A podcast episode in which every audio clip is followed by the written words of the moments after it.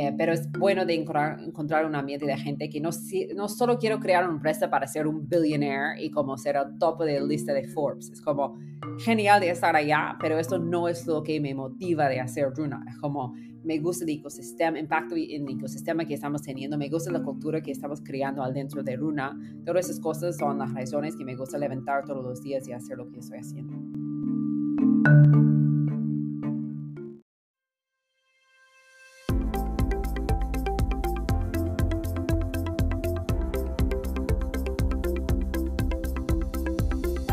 Bienvenidos a Creando la TAM, un podcast donde conversamos con emprendedores e innovadores de Latinoamérica para conocer sus historias y, a través de ellas, inspirarte a seguir tus ideas.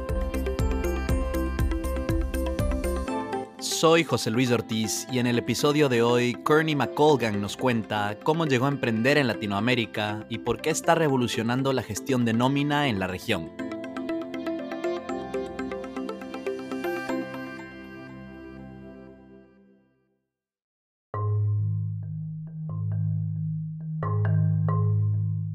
Kearney cree que lo más importante al momento de emprender es escoger un buen mercado.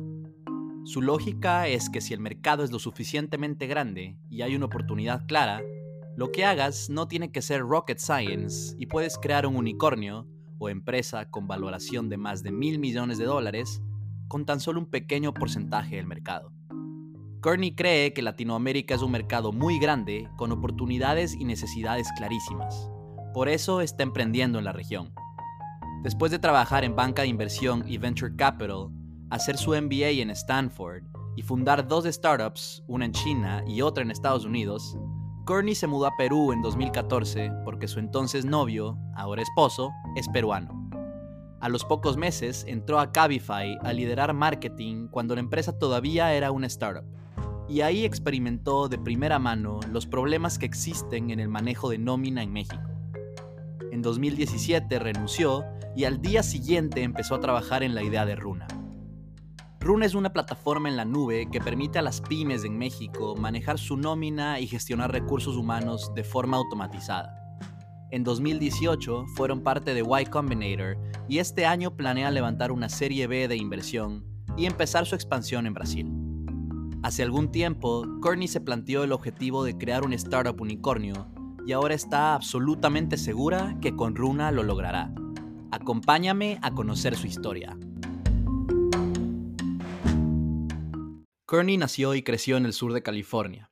Siempre fue la niña y luego la joven que tenía ideas de negocio y se las ingeniaba para vender cosas a sus amigas. De alguna manera siempre supo que en algún punto de su vida iba a emprender, y desde los 14 años tuvo trabajos de verano. Y era consciente, sobre todo por el ejemplo de sus padres, de que el trabajo duro da frutos. Sí, bueno, desde infancia este, mm, siempre he trabajado en, lanzando mis propios negocios, ese sea como el lemonade stand en la esquina o vendiendo stickers a mis amigos o lo que sea, ¿no? me gusta trabajar, disfruto de trabajar, me gusta creando cosas, ¿no?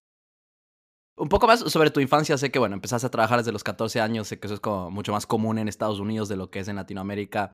También escuchaba en otro podcast por ahí que, que cuando, pues de niña y joven con tu familia viajaban mucho a diferentes países y que pues fuiste al sudeste asiático. Cuéntanos un poco más sobre eso porque sé que luego estudiaste en universidad chino y economía, entonces creo que hay una relación tal vez ahí.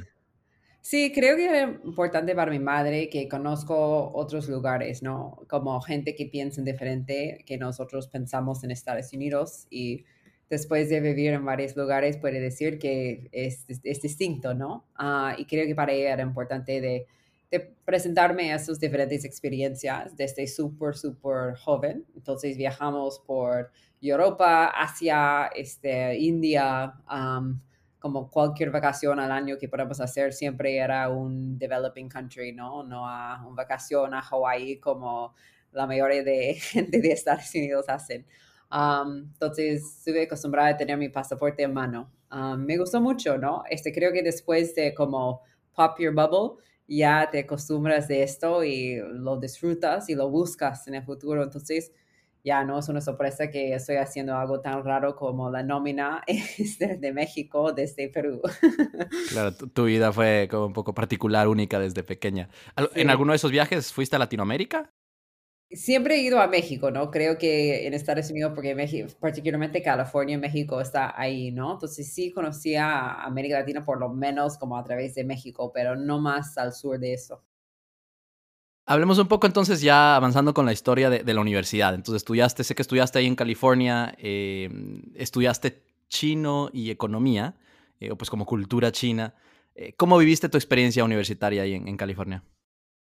Bueno, este, estudié en Berkeley. Berkeley, como para, para pintar un poco de foto, es como hay 50 mil personas en, en, esta universidad, entonces es gigante. Este, tú puedes desaparecer un día, nadie va a prestar atención. Entonces es una pequeña ciudad y creo que esto como explica mucho cómo era, ¿no? Es como preparándote para la vida real, donde tú puedes ser independiente, este, enfocarse en lo que es importante para ti, chequear que tú haces tus tareas, que llegas a tomar como el examen en tiempo y todo eso. Entonces, siempre era súper independiente y como la universidad este, también me ofreció este tipo de experiencia um, super multicultural. Este, Berkeley tiene gente de todo el mundo, incluyendo como de California, y California es una gran mezcla de muchos países, es de muchos lugares, es como 70% de migrantes. Eh, entonces, eh, siempre he tenido este, como experiencia multicultural también.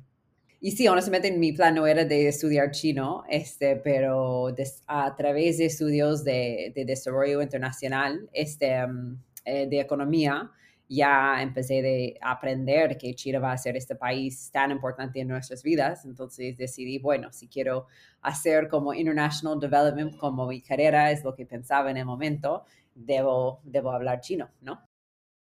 Y sé que, sé que pasaste pues algunos veranos y, y, el primer año de la universidad en, en China y en Beijing. Y después de graduarte de la universidad como tal, entonces pues tuviste estos años muy conectada con esa cultura y con ese país. ¿Qué, qué, hiciste después de graduarte de la universidad? Sé que fue algo relacionado con China, pero cuéntanos un poco más de, sí, sí, qué hiciste. Sí, este, bueno, después de la universidad estuve como fascinada de, de trabajar en, en, International Development, ¿no? Yo pensaba, bueno, mi sueño era de ser el head de United Nations este, un día, ¿no? Ese, eso fue mi sueño. Todo mi, mi undergrad trabajé en varias ONGs, este, en mucho microcrédito esto era 2006, es cuando me gradué de universidad. Era el año de microcrédito um, en el World Bank y como este, han ganado el, el, World Peace Prize este, y todo eso, ¿no? Entonces, em, yo quería lanzar mi propio institución para ayudar microcrédito en China particularmente, uh, dando como cualquier emprendedor la habilidad de conseguir capital y, y lanzar su negocio. Entonces, me gradué y después me mudé a, a, China y saqué un Fulbright para, para hacer este allá y ahí empecé como mi, mi ONG, este se llama Wokai, que era una plataforma este, donde tú puedes donar un dólar a un microemprendedor en China. Y nosotros hemos juntado este capital en la plataforma y entregado eh, capital a la institución de microcrédito para entregar al, al eh, usuario final. Me imagino esas conversaciones tuyas en tu último año de universidad de típico. Y bueno, ¿y qué vas a hacer cuando te gradúes? Y tú, sí, me voy a China a empezar una plataforma de microcrédito. Fue como, hablando de como tu primer startup, lo más difícil en como chino, este, aprendiendo de tecnología allá, este microcrédito allá, fue como el reto gigante. Como, para mí es como la nómina más fácil después de experiencias así. Te iba a decir, o sea, como que emprender en nómina en México, como, sí. no, o sea, no es nada comparado con haber emprendido en China. Fuiste, hiciste lo más difícil y luego ya todo para cuesta abajo, como diríamos. Exacto. Eh, bueno, pero sé que eso después duró, duró, un tiempo, pero finalmente regresaste a Estados Unidos y eh, entraste a trabajar en, en banca de inversión, en investment banking. Cambio como medio radical, aparentemente. ¿Qué pasó? Sí, soy un poco así eh, en general. Uh, creo que ya organiza, como operando una, una, empresa, sea un ONG, un social venture, una empresa este, tuya, eh, for profit, todos estos son son importantes, este, pasas por los mismos pasos, ¿no? Tienes que ver como cuánto me cuesta de operar, este, cuánto estoy trayendo en términos de dinero, este, todo esto es Excel. Ah, si quieres planear tu headcount, tu crecimiento, Excel. Entonces, si quieres ver marketing, como presupuesto, como Excel. Entonces, todas las cosas era como Excel, Excel, Excel. Y era una cosa que lamentablemente estudiando economía y estudiando chino, ese no era uno de mis clases, ¿no? Entonces, sí, bueno, ¿dónde voy a como convertirme a un ninja en Excel lo más rápido? Y como, boom, investment banking, Morgan Stanley. Entonces, ya entré ahí como la división más difícil, eh, además, como lo de como private equity, de modelos de 40 pestañas, todo como interconexiones, switches, drop downs, todo esto, ¿no? Entré, aprendí, y decidí, bueno, qué bueno que aprendí esto, ahora quiero salir porque no son mi gente. No aguantaste mucho tiempo. Sí, como muy serio, muy conservador, no, no era mi, mi grupo, ¿no?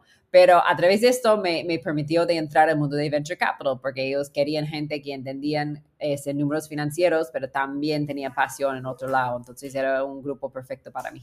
El siguiente salto. ¿Qué te llevó a, Venture Capital como tal? Sé que pues tu siguiente experiencia fue ahí en Silicon Valley en un fondo llamado Draper Fisher Jurvetson, eh, parece, o DFJ, digámosle, o DFJ. ¿Qué te llevó a hacer ese cambio y por qué específicamente en DFJ?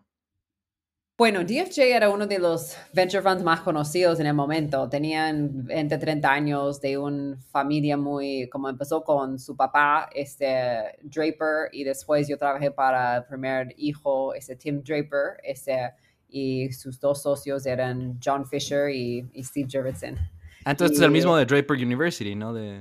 Sí, lo mismo. Ah, no eso era otro esfuerzo de este, ellos. Pero ahora como Tim tiene cinco hijos y la mitad están en, en Venture Capital. Entonces, este, son una familia que ya viven ahí, tienen muchos roots, ¿no? Pero bueno, em, entonces era muy conocido. Ellos empezaron como sus primeros deals que eran muy conocidos, era Hotmail, como esto estamos como mucho más atrás. Baidu, ese es súper temprano. Más recién, eh, ellos han hecho um, Tesla, era el primer cheque de venture capital en Tesla, todas las empresas de Elon Musk, um, particularmente el partner con quien trabajé, eh, hizo todo eso. SpaceX era otra. Box, que es el competidor de Dropbox, es que también es una empresa pública, eso. Entonces había varias, ¿no? Este, pero al final cerraron, este, los partners decidieron de, de um, de hacer otras cosas y los partners eh, más jóvenes han empezado otro fondo de venture capital, se llama Threshold, pero ellos han visto todo, ¿no? Este, todos los deals importantes han pasado por las puertas, entonces para mí era una gran oportunidad de aprender cómo estos inversionistas piensan, qué son los puntos importantes, dónde se enfocan antes de lanzar mi siguiente empresa. Estuve segura que quería regresar al mundo de emprendimiento pero quería entender un poquito mejor eh, como cómo ellos piensan y por qué piensan así. Obviamente están haciendo algo correcto porque han escogido como ganadores y probablemente hay, hay cosas de notar ese, en cada deal que son conectados, ¿no? Y eh, definitivamente aprendí algunos puntos. Este, y también aprendí este, mucho sobre cómo hacer un buen pitch deck y esas cosas que son tricks of the trade que, que ayudan, ¿no? Ya viéndolo en retrospectiva, ¿recomendarías a alguien que quiere emprender, recomendarías que haga al menos que un año en VC? Sí, es como, es muy útil eh, para, para, estar en otro lado del mesa, particularmente después de hacer un pitch de alguien, este, las conversaciones que hacen ellos después, ¿no? Um, donde enfocan, donde analizan, y por eso cosas súper raras, ¿no? Como tú has visto cómo entraron la, eh, como la sala, como fuera así, así, como cosas así que analizan que, ¿por qué estamos hablando de eso? Por, al final, al final, regresas, estás invirtiendo en una persona, ¿no? Es como iris están en papel, pero es la persona, entonces su carácter es súper importante, ¿no? Entonces analizan todo y al final es como, como quieres, ¿no? Y van a, los inversionistas donde tú alineas, vas a recibir su capital y otros no. Um, pero son cosas que nunca he dado cuenta antes, no solo sobre cómo presentarse, pero también ese, cómo hacer los slides y, y cómo, cómo, cómo hacer los análisis, ¿no? Porque también muchos venture capital funds no simplemente son eh, reactivos. Creo que en, DFJ podemos ser reactivos porque había tanto entrando por la puerta y ellos tenían muy buena red entre todos los VC funds que habían deals entrando por todos los lados Por reactivos te refieres a que solamente reciben, o sea, reciben, y no salen a buscar. Como mucho inbound, ¿no? y, y, como también había oportunidades de hacer landscape, como map, market mapping, como dicen, donde dicen, mira, queremos invertir en fintech y pensamos dónde, dónde queremos invertir en fintech. Vamos a mapear todos los espacios, todas las partes de la industria y vamos a ir buscando por parte de la industria donde queremos participar porque pensamos que esto va a ser como la joya del, de este grupo, ¿no? Y esto, haciendo esos ejercicios, ayuda también porque empiezas de empezar de entender cómo analizar un mercado, ¿no? Este, qué tipo de negocios quieran, qué cosas son interesantes en términos de cash flow de negocios, cómo crezcan, quién es dueño del cliente, todas esas cosas, como qué es defensible, qué no es defensible, que yo he usado mucho escogiendo la oportunidad de Runa, que honestamente mi primera empresa era como, oh, tengo esta pasión, me voy a crear una empresa acá. No, no todas tus pasiones tienen que convertirse a tu empresa, ¿no? Este, tengo muchas pasiones, pero trabajo en la nómina porque es una increíble oportunidad, ¿no? Este, tengo pasiones y otras cosas, pero quizás no voy a trabajar en ellos, ¿no? Excelente, excelente explicación de por qué eh, sería útil trabajar en Venture Capital antes de emprender. La verdad, no, no lo había visto antes de esa manera. Eh, bueno, siguiendo aquí un poco con tu historia y tu, y tu trayectoria, eh, sé que después de dos años de trabajar ahí en DFJ decides empezar un MBA en Stanford, ahí mismo en, en California. ¿Por qué lo hiciste? Al parecer, pues de lo que nos cuentas, las cosas iban muy bien en Venture Capital, en DFJ, seguramente estabas creciendo. ¿Qué te llevó a decir, vamos de Stanford? Sí, bueno, tenía una oferta, recuerdo esto claramente, este, de, de un, una empresa en, en, China para ser su COO. Era una empresa de, era una empresa de que hizo este, pilas, pero pilas gigantes para operar ciudades, ¿no? Este muy green en el mundo de, de green tech, ¿no? Y era como invertido por Sequoia y estuve tan cerca de aceptar esa oferta pues pensaba, ¿por qué necesito ir a Stanford? No, es como, ya estoy conectado en el mundo donde quiero operar, donde quiero hacer cosas, ¿por qué voy a pararme? Y honestamente no creo que era necesario. Eh, yo creo que probablemente yo no estaría en, en, México haciendo la nómina hoy en día, pero seguramente yo podía estar haciendo cualquier otra cosa en China o no, en otros lugares, ¿no? Siempre era como emprendimiento para mí, ¿no? Entonces no fue necesario para lograr mis sueños, creo, pero era una manera más bonita de hacerlo. Eh, creo que Stanford es un muy buen ambiente de, de, de conocer otro grupo de gente, ¿no? Eh, desde ahora, como la mitad de mi management team son de Stanford, y mi esposo es de Stanford, es como la mitad de mis inversionistas son de Stanford. Entonces, es simplemente como una red que no tenía antes, que si no fuera ellos, soy segura que sería otras personas, pero ahora es como tan linkeados y creo que han hecho un muy buen filtro para no sé, una perspectiva en el mundo. Creo que una de las cosas que, que dicen que el one-liner de, de, la gente que, que estudian en, en, Stanford Business School es como, son gente que quieren cambiar el mundo para el mejor, ¿no? Y eso línea mucho ese con, por lo menos hay una, hay un essay que escribes cuando quieres entrar que es como, what matters most to you and why. Y para mí era como impactando este, cambios positivos en el mundo, porque realmente me importa en mi corazón.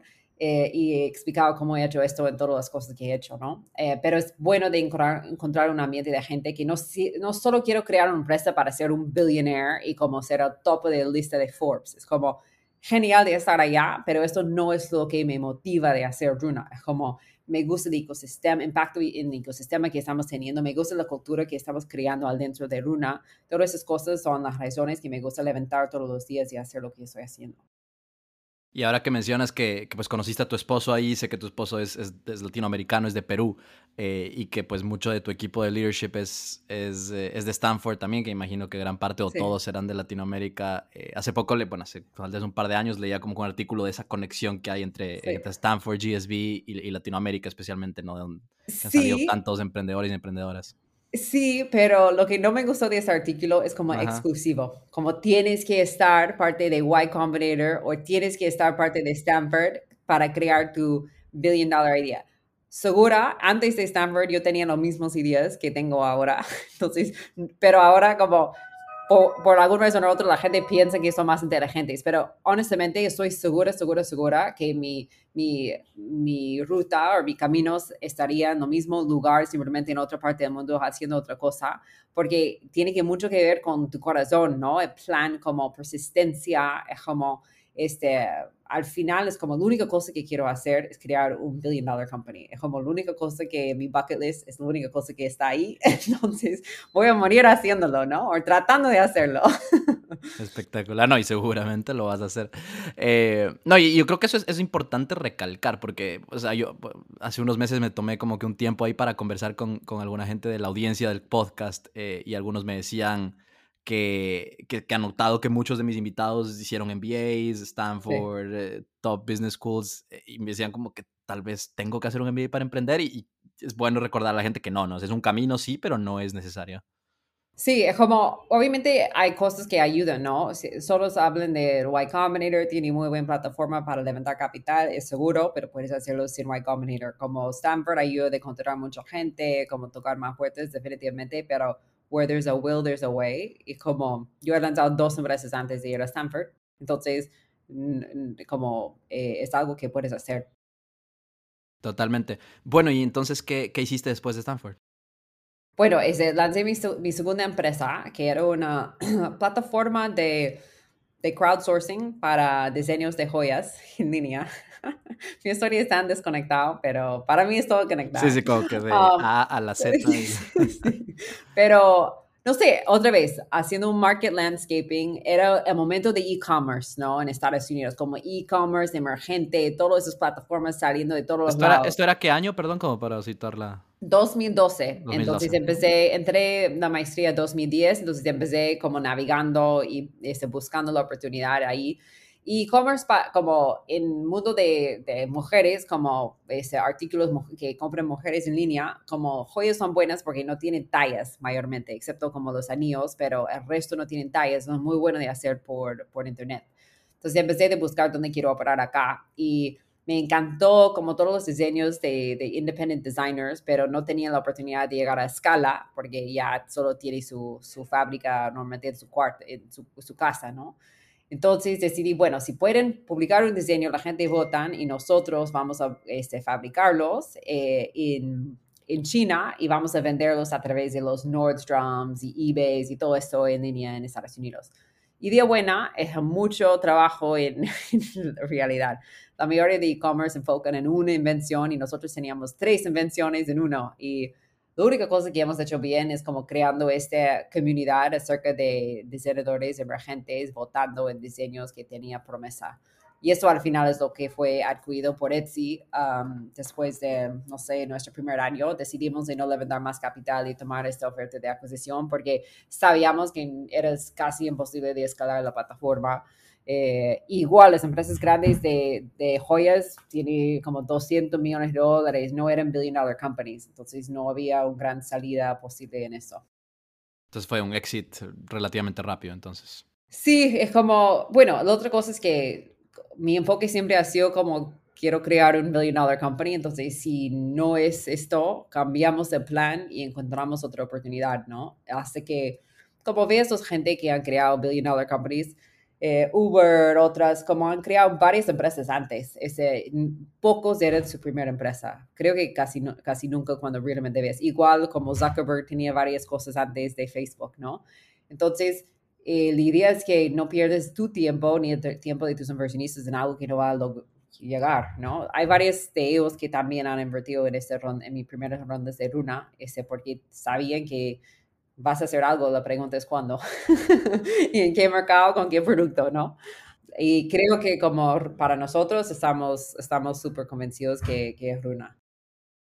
¿Desde cuándo? Porque me parece muy interesante como que esta, este objetivo que me dices que tienes en tu bucket list de, de tener o, o, crear un million dollar company. ¿Desde cuándo? O sea, ¿cuándo te levantaste un día y lo anotaste? como que... Sí, no, no, no. Well, creo que como me encanta leer las historias de la gente, Ah, no como historia de Oprah, Elon Musk, como este, eh, el chico de Nike, eso, todo eso me encanta leer y como son gente como tú y yo, pero simplemente es algo que enfocan en algo y ya lo llevan hasta el punto final y crean billion dollar companies. Y veo mucho de esto, es algo que qué buena experiencia de la vida de hacer, porque aprendes tanto sobre tú mismo manejando una empresa. Tienes que contratar gente, tienes que hacer los subidas, los bajas, en todo. Eh, innovar, este, colaborar, es como realmente todos los retos de ser una persona sana dentro de una empresa. Es una pequeña ciudad cuando, cuando piensas en ello, es como realmente es, es, algo así. Tienes que crear las leyes, son las políticas de la empresa, ¿no? El nombre, el nombre de ciudad, como de la oficina, como se ve. es literal como tú eres tu propio, como dueño de tu propia ciudad, ¿no? Sí, Entonces, para mí me gusta mucho esta parte, los retos como tan cultural, eh, también externo en vendiendo un producto afuera. Y me parece mágico como que un grupo de gente, como tomamos Kavak, ¿no? 400 personas pueden enfocarse en algo y como crear un billion dollar company. Como para mí es increíble un, de lograr algo así, ¿no? Eh, creo que quizás no motiva a mucha gente, pero cuando has trabajado en esto y sabes cuántas horas toma, ese, no hay ninguno que era un caminate en el parque, es como lo respetes mucho cuando alguien llega, ¿no? Como, wow, qué bueno para ti, porque entiendo como el, no solo como de dificultad, pero también la suerte, ¿no? Es como mucho de esto también es suerte, es un tema de right product, right time, right, um, right, right market, ¿no? Y eso no es fácil de predeterminar desde un papel. Entonces, esa es la parte que me gusta también, es un poco de juego en esto, este, un lotería un poquito, ¿no? Este, pero sí, y disfruto todo, todo ¿no? Em, entonces, empecé a entender esto con Wokai, mi primera empresa, que tenía 50 mil problemas, y después, tú, naturalmente, tú quieres hacerlo mejor la siguiente vez, la siguiente vez, la siguiente vez. Entonces, y también quiero como esto, como campana en el New York Stock Exchange, quiero estar ahí como con la foto, ¿no? Pero no por simplemente tener la foto, pues, pero para mostrar lo que hemos logrado, ¿no? Y creo que me motiva aún más en América Latina porque, número uno, no hay muchas empresas que han hecho lo, ¿no? Y dos, es como, creo que hay este pensamiento acá que no podemos lograr lo que ellos tienen allá o lo que ellos tienen allá mejor o lo que sea, ¿no? Y yo solo veo oportunidad acá y gente muy capaz de hacer lo que quieren, ese, aprenden muy rápido, ese, ejecutan. Entonces, sería aún más increíble cuando lo hacemos y si hemos hecho con 80 plus del equipo este, en, en, Latinoamérica, ¿no? Me hace, me hace acuerdo a un, a un quote como que es de mis favoritos de emprendimiento, que no me acuerdo quién, de, de quién es, que básicamente es como que toma el mismo esfuerzo soñar en grande que soñar pequeño. Entonces, pues soñamos en grande, ¿no? No, no, no me acuerdo de quién es, pero, pero muy bueno. Bueno, empezaste ya a hablar de Latinoamérica, creo que es buen momento para conectar ya la historia con Latinoamérica, porque sé que hasta ahora todavía estamos, seguimos como en China y Silicon Valley. Eh, ¿Qué fue entonces lo que hiciste después de esta experiencia con Yellowsmith una vez eh, vendieron a Etsy? Bueno, no, no sentí muy bien, este, sentí como un failure total. Entonces, en ese momento estuve saliendo con, porque mi plan era crear un billion dollar company después de graduar de mi maestría y no pasó. Entonces, como, bueno, ¿qué hago con mi vida? Tengo 30 años, ¿no? y, y decir, bueno, tengo ese chico con quien estoy saliendo en Perú, veamos si puedo vivir ahí y como lanzar mi siguiente empresa ahí. Entonces, me mudé y si no pasa, es como, bueno, va a ser un gran viaje o historia y puede ser mi sabbatical de un año de locura, ¿no? Entonces me mudé y como aprendí español en Perú, en mi escuela del sol, algunas cuadras de mi casa. Y eh, después de aprender español, apliqué a varias empresas de tecnología y tenía ofertas en Uber y, y Cabify. Y en este momento Cabify era chiquitito, como 20 empleados. Eh, acaban de cerrar sus, 30 eh, empleados, acaban de cerrar sus series A, eh, a valoración de 20 millones de dólares y era como, bueno, puedes entrar y ayudarnos a abrir América Latina y como ser CMO. Entonces decidí entrar Cabify versus Uber porque en este momento Uber era muy grande, tenía 6 mil empleados, este, tenía más de 6 años en operación, entonces era muy como establecido y para mí era como, no sé, no tanto innovación mucha innovación en operaciones, pero eso no era como la parte más interesante para mí. Me gusta como un poquito más temprano en las empresas de Series A, Series D. Entonces, entré Cabify y ya abrimos 130 ciudades entre 12 países en tres años y cuando yo salí teníamos un 1.5 billones de, de valoración y 2.000 empleados. Fue una locura. Ah, pero súper informativo y buena experiencia de, de hacerlo ah, otra vez con Runa. Ahí me, me parece importante eh, preguntarte, para alguien que, que, no ha emprendido antes en Latinoamérica, ¿no es cierto? Para un first time founder, digamos, en Latinoamérica, ya sea que sea latino o de algún otro lado, eh, ¿recomendarías eh, hacer lo que tú hiciste de, empezar por trabajar en otra, en otra startup en, la, en Latinoamérica para, para aprender? Y si sí, o sea, si sí, ¿qué cosas aprendiste entonces en Cabify que te han servido ahora en Runa? Creo que como alguien me dijo antes de graduarme de, de, Stanford, me dijo que, bueno, si realmente quieres crear un billion dollar company, ándate a trabajar para un CEO que respetas, que va a escalar y tú puedes ver todo acostado de ellos antes de hacerlo. Yo sé, bueno, pero no quiero perder cuatro años, chao, voy a, voy a lanzar mi empresa, ¿no? Y, y como la razón que trabajé para Juan en Cabify era simplemente porque yo no tenía opción, yo no, ah, no había manera que podía lanzar algo después de mudarme. Acabo de aprender español, no había ninguna persona que iba a darme capital de hacer nada, ni tenía ninguna idea de lo que quería hacer. Entonces, era un poco como tenía que trabajar para otra empresa para entender primero. Entonces, por falta de opciones tenía que hacerlo, ¿no? Pero al final, ahora eso es lo que mi, mi recomendación número uno a cada persona que, que, me contacta saliendo de Stanford es como, oye, entra a una empresa, particularmente a una empresa que han cerrado sus series A. Eso es importante, ¿no? Porque puede ser dos entre cinco años antes de series A. Y eso es importante porque antes de series A es como una idea en papel y tú estás como tirando cosas en la pared, ¿no? Veamos si se pegan, ¿no? Si se pegan, no, vamos a cambiar la fórmula tirando cosas a la pared, ¿no? Eventualmente van a pegar y van a seguir pegando. Es como, ah, ya, ahí es un negocio. Ahora tienes, no es una idea, es un negocio. Felicitaciones, puedes levantar un Series A y repetirlo 50 mil veces para ver si puedes crear una gran empresa, ¿no? Y eso es como la importancia de un Series A, es que ha mostrado suficiente como promesa de la oportunidad que tiene potencial de escalar. Si escala o no es otra cosa, pero por lo menos tiene potencial. Y ahí es cuando alguien de negocio puede entrar, porque el resto de series A a series D, E, F es optimizaciones de personas y procesos, nada más. Es como obviamente estoy boiling it down mucho, pero piensa en lo que acabas de hacer con HubSpot, es optimizaciones de procesos y, personas, ¿no? Cada más personas enfocan en diferentes partes del proceso y, y ya estás. Y eso es increíble de hacer em, y te aprendes mucho en eso, ¿no? Este, qué funciona, qué no, cómo comunicarse, este, cómo, en qué situaciones necesitan qué tipo de herramientas. también la importancia de cultura, porque después de ver como 20 personas y escalando a 2000, donde hemos tenido problemas, este, donde no hemos invertido, que donde deberíamos invertir. Ah, y todo eso es como aprendizajes Ah, ya he traído a Runa y claramente evitado los mismos errores. Este, igual vas a encontrar otras cosas que no vas a hacer correcta, este, pero me ayudaría de tener mucha más confianza en las decisiones que estoy tomando y este, como también como presentándolos a inversionistas de otras personas, las asesores, por qué estoy haciéndolos, porque tengo muy buen base de, de racional detrás. Creo que es una de las explicaciones más simples y fáciles de entender que, que he escuchado de, de, lo que es crear y escalar una empresa tech, o sea, literalmente. Como... Sí, sorry para los CEOs y CMOs que han, han, invertido miles de horas de su vida, pero eso es básicamente, ¿no? Sí, como para, digamos, para que el común de los mortales lo entienda. Eh, además de todo lo que nos, nos, nos, nos cuentas, eh, Kearney, sé que pues fue en Cabify donde te encontraste con, con este problema de nómina que ahora estás atacando con Runa.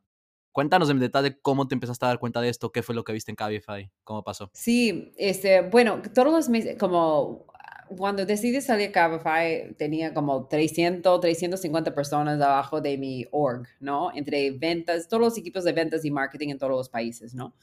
Y cada mes salió 5, 10 quejas sobre pagos. No recibí mi pago, impuestos eran sacados incorrectamente los últimos seis meses, acaban de sacar todo este mes y no puedo pagar nada eh, esos tipos de cosas, variable, no calculado correctamente. Yo Dios mío, ¿qué estamos haciendo en recursos humanos?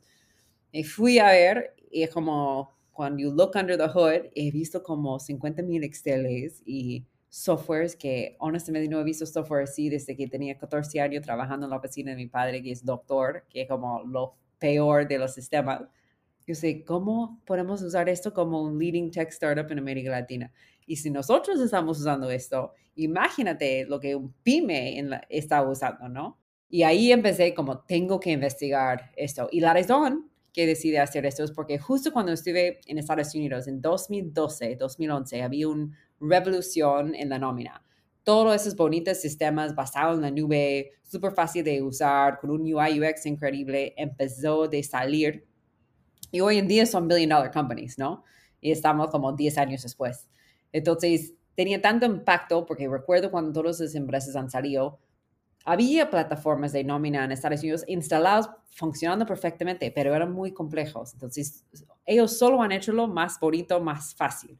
Por lo, y acá tenemos la oportunidad no solo de hacerlo más bonito, más fácil, pero también ser el first install de la mayoría de la gente, porque penetración de esos softwares ahora son 20-30% en el mercado. Estados Unidos, 95%. Entonces me emocioné tanto, es como empecé a investigar el mercado y, definitivamente entendí por qué no había plataformas acá, porque todos los softwares de recursos humanos bonitos y buenos este, están enfocados en Estados Unidos este, y no funcionan acá porque son leyes mexicanos, leyes peruanos, leyes chilenos.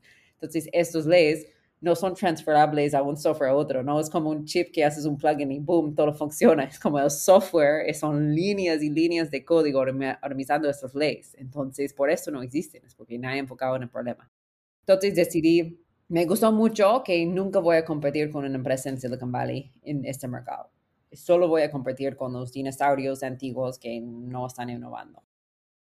Entonces, en 2017 decidiste dejar Cabify y lanzarte a crear Runa. sí, estuve seis meses embarazada, salí Cabify. El siguiente día empecé dibujando Runa. Este, el primer, cuando yo tenía mi bebé, era el mes que empezamos, este, lo mismo mes empezamos codeando Runa. Eh, yo tenía mi primer bebé. Entonces era, sí. la misma edad siempre.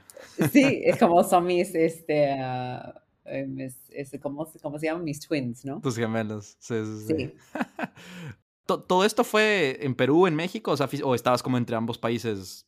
No, estuve en Perú, porque estuve como seis meses embarazada, pero siempre era enfocado en que yo sé, bueno, si vamos a invertir una gran inversión de tiempo y dinero, no voy a hacerlo en un país que quizás no va a tener el mercado suficiente para crear un billion dollar company.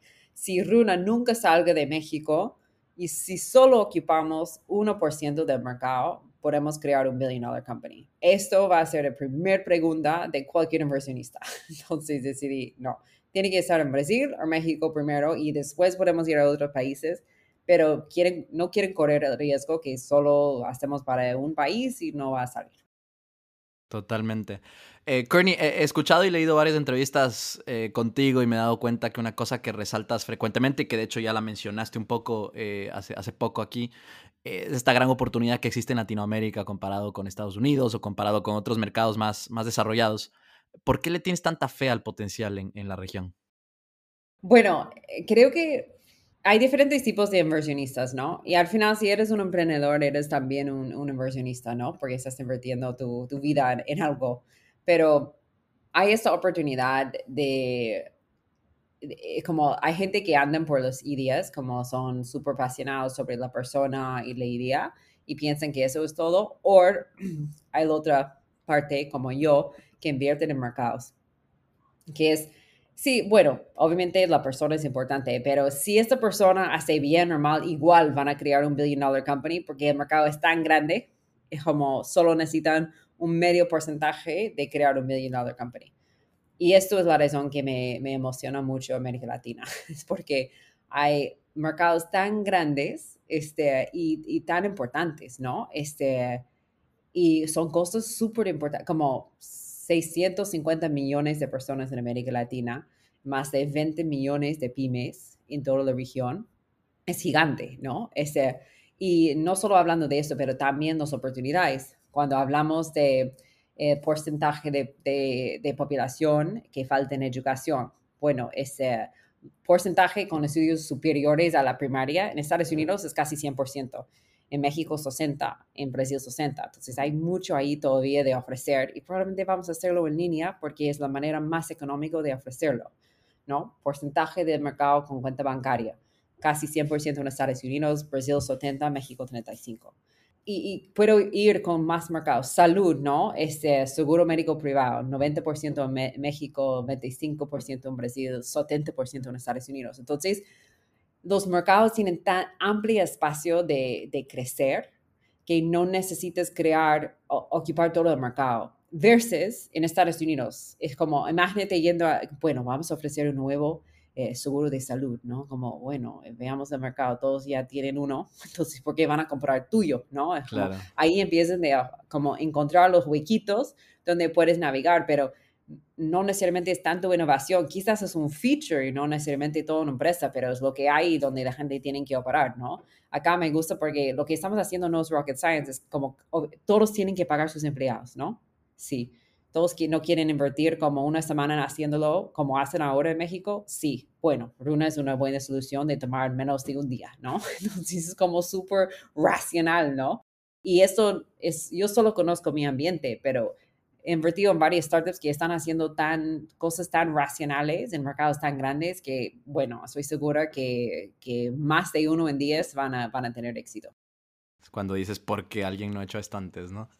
Sí, eh, sí, exacto. Y, es difícil, ¿ah? créeme, este, eso es la diferencia también, como todo es difícil de hacer en América Latina porque necesitas un poco insider knowledge, tienes que como luchar para todas las cosas que nosotros sabemos que tienes que luchar. Este, pero ahí es la oportunidad, ¿no? Este, si eres una persona que ejecuta bien, eres muy persistente, que 100%, de estos han sido mis fortalezas, este, cuando veo yo versus otras personas, las razones que yo he ganado versus otros, es esto, ¿no? Esos son mis fortalezas y acá es un mercado perfecto para mí, ¿no? Creo que eh, hay muchos este, similares a mí en Estados Unidos y no es un ambiente como que realmente ahí es más lo que es importante es la innovación en los modelos y sacando un modelo de acá, aplicando a este hueco en el mercado acá que no sabías. Eso, yo, eso no es mi fortaleza. Este, mi fortaleza es más como ejecuta, ejecuta, ejecuta, ¿no? Entonces acá funciona muy bien. Bueno, continuamos con la historia, Courtney. Estamos por ahí de septiembre de 2017, eres oficialmente la founder y CEO de Runa. ¿Cómo, cómo empezaste, eh, eh, Runa? Primero, creo que sería bueno eh, explicar, sé que lo dijiste al principio, pero pues explicar más claramente qué es Runa como software. Eh, sé que entraron luego a Y Combinator eh, a principios del 2018. Cuéntanos sobre esos primeros meses en startup después de, explicar qué es Runa. Bueno, como Runa es un software organizando la nómina, es bien simple. Básicamente puedes pagar tus empleados en cuatro clics en 15 minutos. Este es nuestro software y organizamos los cálculos, pagos y todas las declaraciones gubernamentales que tienes que hacer realmente aquí es como tenía una idea súper clara de lo que quería crear basado mi experiencia en software similares en Estados Unidos y era simplemente como diseñándolo acá, pero para también la situación local. Entonces, entendiendo los pasos de nómina. Entonces, empezamos con consultores y amigos que conocían amigos como haciendo mockups y mostrándoles este, qué tal este flujo y diciendo, bueno, eso, pero no me gusta ver la lista de empleados así, tiene que tener esas cosas, esas cosas, literal. Mockups en paredes, en papel, eh, haciendo mockups más formales después de estos y al final llegamos a los wireframes que, que son como se ve hoy en día. Y desde ahí era empezando de construir, ¿no? Eh, hemos construido la primera versión de Runa seis meses antes de entrar a Y Combinator y cuando llegamos a Y Combinator, era simplemente como, no sé, no era mi plan de entrar a Y Combinator, no era como estoy buscando Y Combinator. Honestamente pensaba que yo no soy el poster child de Y Combinator tampoco, soy gringa en América Latina, soy sole founder, no tengo CTO, soy mamá de hijos, este, tengo un MBA, ellos odian MBAs. Entonces, no había nada de mi historia que tenía pinta de Y Combinator. Pero creo que ellos no podían ignorar la oportunidad del mercado y también Gusto y Zenefits, que hoy en día son billion dollar companies o multimillones de dólares en el caso de Zenefits, ellos han salido de Y Combinator. Entonces sabían perfectamente que una persona con una idea en mente puede crear un software que puede convertir a un billion dollar company. Y imagínate en un mercado que no tenía competencia. Es como, bueno, eso puede ser. Se dijeron como al fin alguien lo hizo. Sí, era como, bueno, no podemos ignorar. Igual ese chico no es como lo más capaz quizás, pero tiene promesa de mercado, ¿no? Entonces, creo que pensaba todo esto y por eso me, me permitió de, de entrar. Eh, pero llegó allí porque estuve levantando una ronda en, al final de 2017 y mucha gente me, me comentaron como, ¿por qué no haces en Y Combinator? ¿Por qué no lanzas en Y Combinator y levantas después de esto? Y dice, bueno, no sé, y al final me recomendaron a ellos. Yo tenía algunos term sheets en mano, pero decidí de rechazar la mayoría de los term sheets, cerrar un grupo más chiquito y, y hacer Y Combinator y lanzar durante Y Combinator. Claro, seguramente mejor valoración después de eso y todo. Mencionaste aquí una, una, pregunta súper rápida. Mencionaste que no tenías sitio, eres solo founder. ¿Cómo manejaste la, pues, la creación de la plataforma? ¿Como outsource o cómo, cómo lo hiciste? Sí, hemos hecho la mayoría a través de un, un outsource tech, como medio in-house, medio outsource, ¿no? Algunos adentro, algunos afuera. Um, con un amigo que manejó el dev shop donde hemos trabajado. Y yo tenía un cheque, mi primer cheque como y esa persona es un santo, pero estuve seis meses embarazada saliendo Cabify y él me dijo, lo que es un peruano, y me dijo, lo que quieres crear, voy a crearle el primer cheque. Yo sé, bueno, dámelo. Era 150 mil dólares y con esto hemos creado como el, el MVP de Runa eh, y nos duró como un año, es, eh, como casi terminando Y Combinator y ahí cerramos la siguiente ronda. Entonces, después de Y Combinator, pues que segundo trimestre del 2018, ahí fue cuando anuncias tu ronda semilla. Sí, este, ahí fue, Sí, eh, al final como hemos tomado un, un, grupo chiquito antes de Y Combinator, que era muy de gente que sabían de la oportunidad por el lado de escalar empresa en América Latina o como crear un software de nómina en Estados Unidos, pero un grupo muy pequeño que todavía hasta ahora son mis mejores como mentores, advisors y todo. Um, y al final de Y Combinator, después de ocho meses en operación, cerramos una ronda más grande con más, un grupo más grande. Sé que, Kearney, en, el 2019 cerraste la Serie A, o sea, fue 2018 Seed, de 2019 Serie A. ¿Qué pasó entre la Seed y la Serie A? ¿Cómo fue ese crecimiento hasta llegar a decir, ok, estamos listos para una, una Serie A? Sí, en SaaS es muy claro, es como tu ritmo de crecimiento mes después de mes. Nosotros crecemos 90% mes después de mes desde día uno. Entonces era súper claro que teníamos product market fit, ¿no? Creo que eso es algo importante para la gente que están eh, lanzando empresas. Esto como no necesitas llegar a un inversionista de entender esas cifras, como buscas cifras de crecimiento SaaS en Google y leas que tienes como los buenos crezcan 4x en un año, los como, ok, no tan malo, medianos 3X. Si estás en 2X no es tan interesante, 1X realmente es difícil. Y como divides eso entre meses y tienes que crecer como 100, 100% mes después de mes, ¿no? Es realmente tener como este product market fit. Y si no tienes esto, tiene que ver si es un tema de marketing, si es un tema de tu producto, una combinación de los dos. Entonces sabíamos ese día uno que era muy buen product market fit. Y eh, que había mucho más de crecer porque esto lo podemos procesar un pequeño parte del mercado con los, en, nómina y esquemas de pago, ¿no? Y nosotros no podemos procesar todo día uno. Pero bueno, ese, ahí básicamente hemos escalado de un número de empresas más interesantes, demostrar que no solo fue un buen idea y algo que 10 personas le gustó, era algo que mucho más de 10 le gustó y probablemente hay mucho más que van a gustar eh, si podemos seguir este, creciéndolo. Y eso es justo cuando llegas a, es como la gente creen que, bueno, lo has puesto en suficientes manos y la gente no ha sabido. De lanzar cosas a la pared. sí, básicamente el pegamiento funciona. Aquí es más dinero de seguir creciéndolo.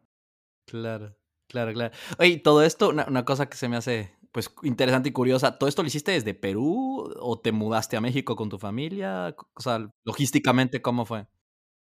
Toda la empresa se mudó cuando entramos Y Combinator en enero de 2018, todos nosotros mudamos. Entonces ya estamos en México todo ese tiempo. Yo estuve, los primeros tres meses fue un desastre porque estuve en San Francisco, bebé en Perú, esposo en Perú, empresa en México, estuve como lo peor para todos. Entonces, desde, desde ahí nosotros hemos concentrado más en México. Pero yo siempre, en los últimos como primeros dos, tres años de Runa, ya yo tenía un departamento en México, pero basado en Perú. Entonces, ¿qué significa esto? Como, bueno, durante la semana, lunes hasta jueves, estuve en México y viernes, sábado, domingo en Perú con mi esposo, mi, mis hijos. Um, obviamente duro porque ya mis niños son bebés, menos de, ahora tienen 3, 2, 1, ¿no? Pero allá como no existían o estaban como en, enanos o semillas, ¿no? Um, pero creo que también me gustó mucho la habilidad de enfocarme 100% en la empresa y como ponerlo allá y como entrar a otro mundo y olvidar un poquito de eso y regresar el siguiente día. Poco duro de dormir dos noches uh, durante la semana en un avión por tres años, pero bueno, soy bueno, soy una de esas personas que pueden dormir en aviones, pero totalmente vale la pena, como para mí es como algo que, cosas que tienen que hacer para la oportunidad que tenemos. Total, son los sacrificios de, del emprendimiento. Totalmente. Sí. adelantándonos un poco más en el, al, 2020, eh, escuché en otro podcast que, que, no fue un año fácil para Runa por, por la pandemia, por COVID. Sé que te viste forzada a despedir al 25% de tus empleados y, y, reducir salarios en general a toda o casi toda la empresa. Eh, me imagino que la pandemia tuvo un impacto fuerte en, en, en, las pymes en México, ¿no? Y pues esas al final son tus clientes, les frenó el crecimiento, les hizo perder tal vez algunos clientes ¿Cómo tomaste estas decisiones en retrospectiva? Creo, ¿crees, que fueron, ¿Crees que fueron las mejores? Cuéntanos más sobre el 2020. Sí, creo que como, sí, nosotros e, eran uno de los primeros porque justo la semana que llegó COVID a Silicon Valley estuve ahí y todas mis reuniones cancelaron. Y eso era como segunda semana de marzo y como decidí de regresar justo no a México, de frente a Perú es porque tenía miedo que van a cerrar la, la, frontera y justo lo hizo el siguiente día. Entonces, felizmente llegó en tiempo. Eh, yo estuve como otra vez seis meses embarazada, entonces era muy grave si, si no podía entrar por tres meses, sería teniendo mi bebé en otro país o no sé. Pero bueno, eh, decidimos de cortar estos sueldos porque, y reducir todo porque no sabíamos qué va a pasar. Creo que eso era el la decisión prudente de extender tu runway a dos años desde donde estás, porque qué tanto tiempo va a durar, cómo va a ser el ambiente cuando levantes capital, no sabíamos, entonces mejor, mejor que te das algo de tener en dos años versus nada. Entonces teníamos que tomar la decisión de reducir el headcount, que fue grave, ¿no? La primera vez que realmente Runa ha tenido enfrentado un reto, porque desde día uno ha sido como relativamente fácil con todo y esto fue duro de hacerlo a través de Zoom. Nada como que me gustó, ¿no? Um, pero la gente entendieron, o quizás algunos en momento no, pero después sí, de ver todo lo que pasó. Y honestamente, como nosotros hemos regresado al headcount que teníamos antes, este ahora, entonces no fue, no fue algo como permanente, pero era algo como decisiones que tienes que tomar para, para sobrevivir al final, ¿no? Um, hemos hecho camisas que dicen como no hay un bicho que va a matar a Runa. Entonces, porque era como tan importante para nosotros de mandar un mensaje que créeme, vamos a sobrevivir, vamos a perder algunas cosas en camino, pero vamos a sobrevivir y ese es el objetivo. Entonces, sí, para nosotros no era como el crecimiento que teníamos antes, pero igual crecimos, es simplemente que el, el, mercado era más suave, porque ¿qué es, como piensa en tu realidad, ¿qué están haciendo las, las personas de recursos humanos en tu empresa durante el último año? Estaban con 50 mil cosas, obviamente no pensando en comprar una nueva plataforma. Sí, de no estaban pensando en innovar software, ¿no? No, es como, eh, no excepto si estaba en la lista antes, ¿no? Y esas personas buscan en Internet, nosotros naturalmente salimos en Google Search, entonces ya ellos han llegado. Entonces sí había ventas, pero simplemente más lento y no queremos poner el gas tampoco en un mercado así. Solo este año hemos regresado a como inversión en marketing y, y empujando el mercado más y las cosas felizmente ya están regresando, ¿no? Pero sí fue un momento un poco tenso, siempre sabíamos que vamos a sobrevivir, pero la pregunta era, a qué ritmo, a qué tamaño, ¿no? Este, entonces fue, fue un año difícil para, para, para ser honesto. Gracias por, por compartir eh, la, la, experiencia y me alegra que, que ya hayan salido eh, de, todo, de todo eso. Hablando un poquito más de, yo creo que de lo más reciente y, de, y a futuro también, Kearney, ya también para terminar, sé que tienen una serie B en la mira pronto eh, y que además están empezando su expansión en Brasil. ¿Cómo van estos proyectos y, qué otras cosas tienen planeadas en el mediano plazo en Runa? Sí, bueno, Brasil ha estado en la mamba desde día uno, ¿no? Creo que hemos investigado todo el mercado allí al mismo tiempo de investigar México. Entonces, para mí es como, vamos a andar cuatro años después de quería, pero todas las cosas importantes en startups de enfocar, ya, tienes que enfocar en, en, lo que es lo más importante hoy versus mañana, pero igual pensando en mañana. Entonces, Brasil es muy emocionante para nosotros porque para nosotros no solo significa Brasil. En el último año y medio hemos reconstruido la plataforma de Runa, de crear una, una arquitectura que nos permite de, expandir a muchos países usando lo mismo software. Entonces es muy bien pensado, este, es como todo API first y, y nos permite mucha flexibilidad en, cómo presentamos la solución. entonces Brasil es solo el primer paso. Pero sí, ese es para planear para el siguiente año. Eh, antes de esto vamos a cerrar la siguiente ronda este, este año y, vamos a usar este capital de expandir a Brasil, lanzar algunos este, nuevos productos también y este, abrir nuestra API para que otras personas puedan básicamente usar Runa en la plataforma que ellos quieren, ¿no? Nosotros tenemos una visión que la nómina no solo es algo que puedes usar en la plataforma de Runa. Si eres un vendedor de Mercado Libre, ¿por qué no integramos con Mercado Libre y permitir a ellos de ofrecer nómina a sus empresas que venden ahí? O Clip, si quieren, como ellos ofrecen nómina a sus este, empresas que usan ellos, tiene sentido, manejan toda su operación ahí, como agregando nómina sería mucho, muy natural. Súper interesante la, la visión esta de conocer un poco más de API, API First y, y pues un ecosistema al final. Courtney, dos preguntas más antes de terminar. Eh, la primera es, eh, eres una founder en una, en una industria en la que pues no he visto muchas startups en, la, en la región, esta industria SaaS B2B. ¿Qué otras oportunidades ves en esta industria en Latinoamérica? Para mí siempre como, mi, mi recomendación siempre es de, de ver la oportunidad local creo que veo como gente haciendo, bueno, estamos haciendo Slack para América Latina, es como porque la gente usa Slack acá, hay una razón de usar algo diferente, ¿no? Entonces, ¿por qué estamos creándolo? Es como, no, sé, no es como mala idea, simplemente que hay mejores oportunidades, entonces mejor piensa un poquito más de qué va a darte el competitive advantage, ¿no? Y esto fue como mi, mi requisito número uno para Runa, es como, Después de como competir con una empresa como Uber para tres años, era como, créeme, no quiero competir con ninguna empresa de Silicon Valley porque ellos tienen deep pockets, ellos tienen increíble talento de tecnología. Es como, y también toda la visión de futuro, quizás de automatización, robotización, como, ¿qué es esta cosa? No, estamos tratando de sobrevivir acá. Entonces, desde después de esa situación y he visto como ellos ganando del lado izquierda derecha, es como no quiero ponerme en esa situación otra vez y no recomiendo a otra persona porque eventualmente lo que va a pasar es que ellos van a ganar. No es tan difícil de ver la, determinación de esa historia. Entonces, no empieza la historia. Eh, mejor buscas algo súper local, pero local grande, ¿no? Como, bueno, esta persona vendiendo en la esquina tiene ese problema. Ok, bueno, hay más personas que tienen ese problema también, no solo ese chico en la esquina. Entonces, es como una cosa súper local donde las soluciones internacionales no funcionan acá. necesitan adoptar una solución local. Y eso es como donde tú puedes crear una gran oportunidad. Entonces, problema local, mercado gigante. Excelente, gracias por, por el insight ahí, Kearney. Para terminar, la, la, última pregunta y la que hago siempre a todos mis, mis invitados en Creando la TAM ¿cómo crees que podemos continuar creando en Latinoamérica y desarrollando el ecosistema de emprendimiento y de tecnología? Bueno, este, lo, lo, que va a tener lo más impacto es creando más unicornios al final. Más unicornios, este, al final, inversionistas que tienen exits van a motivar más inversionistas de participar.